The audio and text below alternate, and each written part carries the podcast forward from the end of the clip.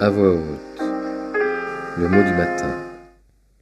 Sur les ailes du temps, la tristesse s'envole. Jean de La Fontaine.